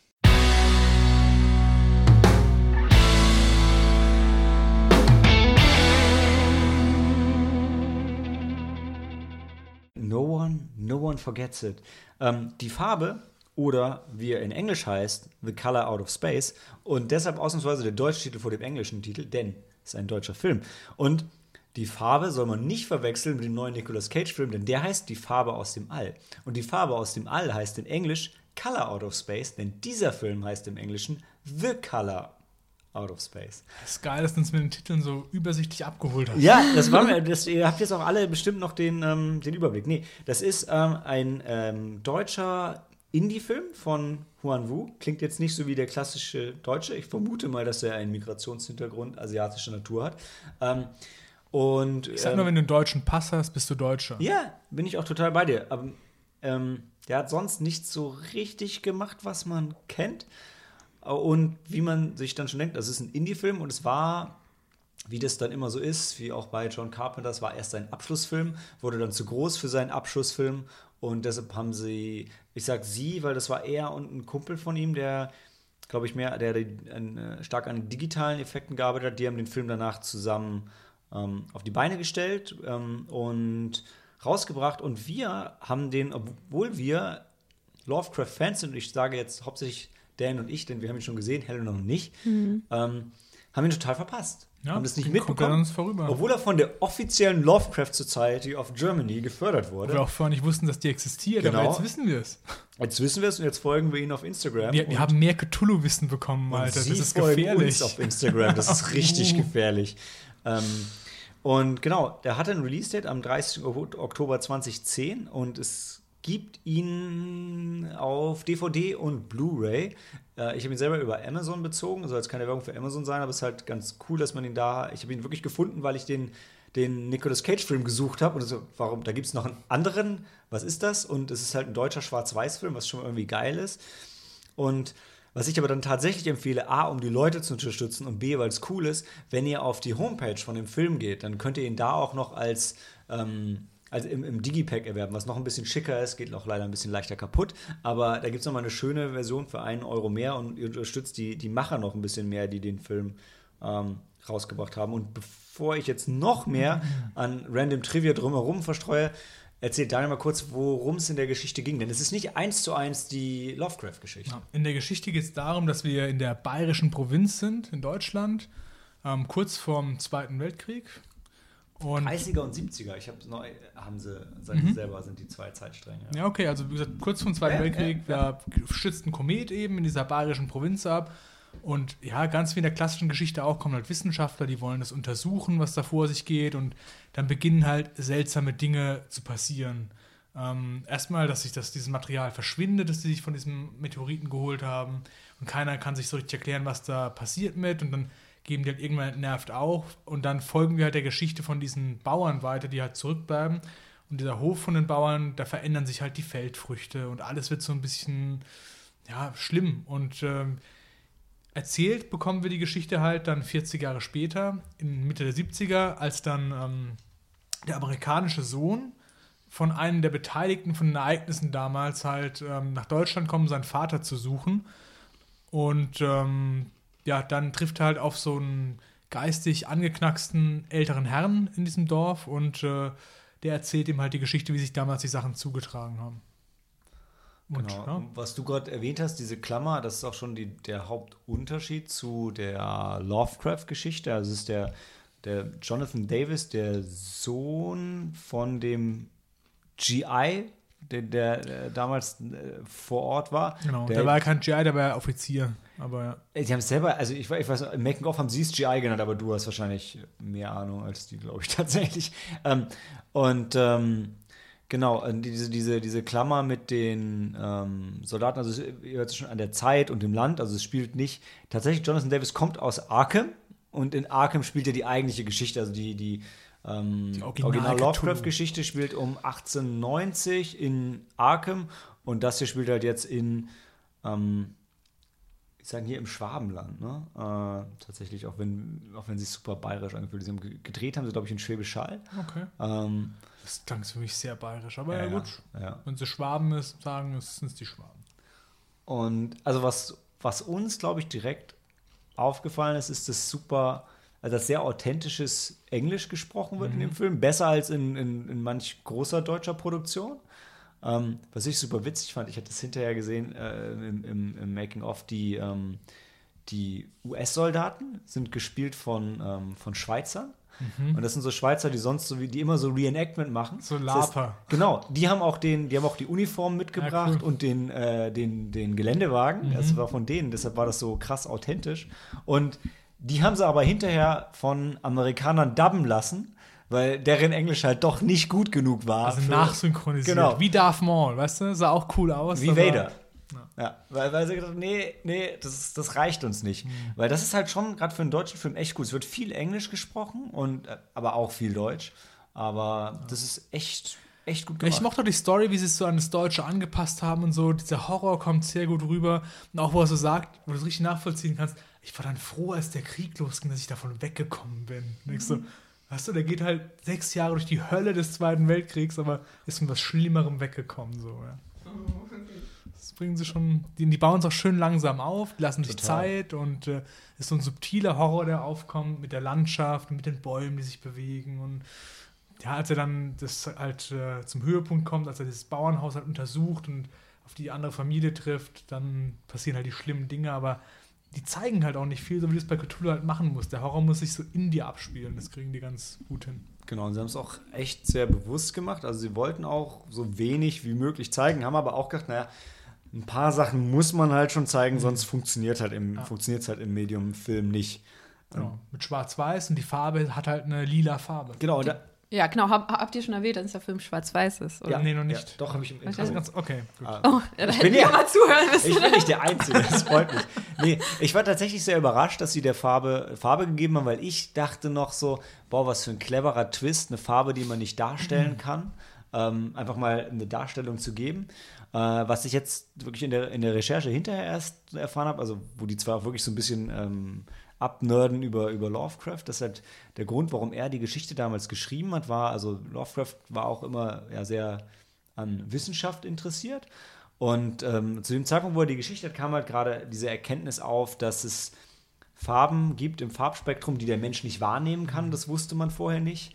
Ähm, man fing an, Meteoriten zu untersuchen und zu verstehen, dass Meteoriten, also vorher dachte man, dass Meteoriten immer so, eigentlich mehr so aus der Erdatmosphäre kommen und dann wurde, hat man langsam erkannt, nee, die kommen von weiter her. Man hat aber die Muster auf den Meteoriten noch nicht verstanden, wie die zustande kommen, weil da gibt es ja auch, also die, die sind ja auch dann teilweise metallisch und haben so komische Muster drauf und die sehen halt aus, als wären die von einem Alien reingeritzt. Sind sie aber nicht, kommt durch die Abkühlung über Millionen Jahre, bla bla bla. Also ich bin kein Wissenschaftler, ich kann nur wiedergeben, was ich eben gehört habe. Ähm, und das wusste man aber alles noch nicht so und das hat ihn halt fasziniert, deshalb hat er das geschrieben. Und ähm, In den 20er Jahren hat er das geschrieben, oder? genau, genau. Und ich weiß jetzt auch sein Partner, wo ich nicht draufgekommen bin, ähm, die im Austausch auch waren, der wo Conan geschrieben hat. Ja. Howard war das natürlich. Genau, das hatte ich auch gelesen. Das, Ja, ja. Weil die haben sich gegenseitig halt immer so ähm, ja. in ihrer Kreativität halt. äh, Also Lovecraft beeinflusst. und äh, Genau. der Autor von Weil Howard. die waren beide nicht erfolgreich zu ihren Lebzeiten, beide verarmt, ja, Ja.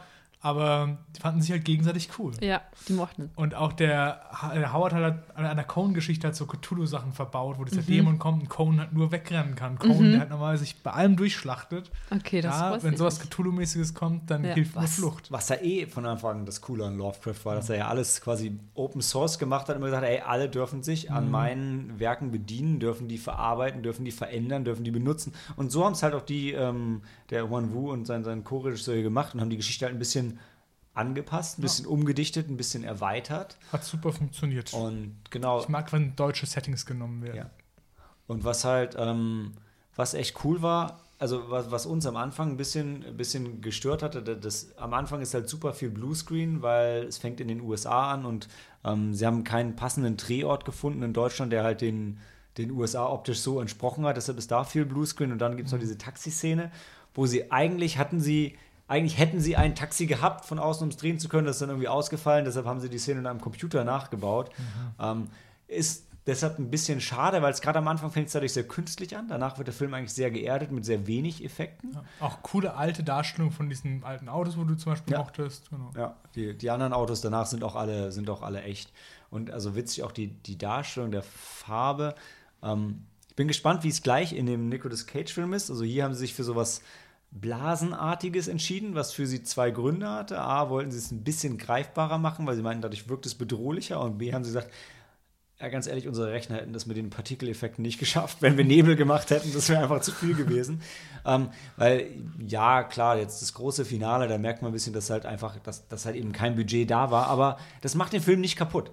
Ja, also da bin ich auch dabei. Mir, hat- mich hat das, mir hat das nicht gefallen. Also dieses, wo das am Schluss aus der Erde rauskommt, aus dem Mhm. Brunnen, das war dann schwach. Mir das, der Film war, fand ich die ganze Zeit am stärksten, wo du es nicht gesehen hast. Ja. Die bisschen Glühwürmchen und so hat mir schon gereicht, weißt du? Und das, am Ende hätte es dann für mich gar nicht so in der Form gebraucht. Aber so endet halt die Originalgeschichte auch. Ja. Also es knallt halt einfach und es geht weg. ja, genau. War halt, Mhm. ich fand diesen Blob halt irgendwie, Ja, ja. ja. das war eher so ein bisschen. Ich, ich war so halt cool. total überrascht, ob der Farbe, weil, also ich frage mich jetzt, jetzt schon, ob die Macher vom neuen Film diesen Film gesehen haben, weil die Farbe von der Farbe ist halt sehr ähnlich, Hm. zumindest von den Postern her. Aber ich finde die Idee ganz gut, dass der Film ja, dieser Film, die Farbe ja in Schwarz-Weiß ge ähm, ähm, gestaltet ist. Und dann kommt halt die Farbe, natürlich, weil die Mhm. Farbe, die aus dem Weltraum kommt, das- die ist halt für Menschen halt so nicht sichtbar, wie du es vorhin schon erwähnt hast. Und deshalb ist es ein schönes Spiel, dass es alles schwarz Genau, ist, alles ja. ist schwarz-weiß und dann kommt halt die Farbe. Ja.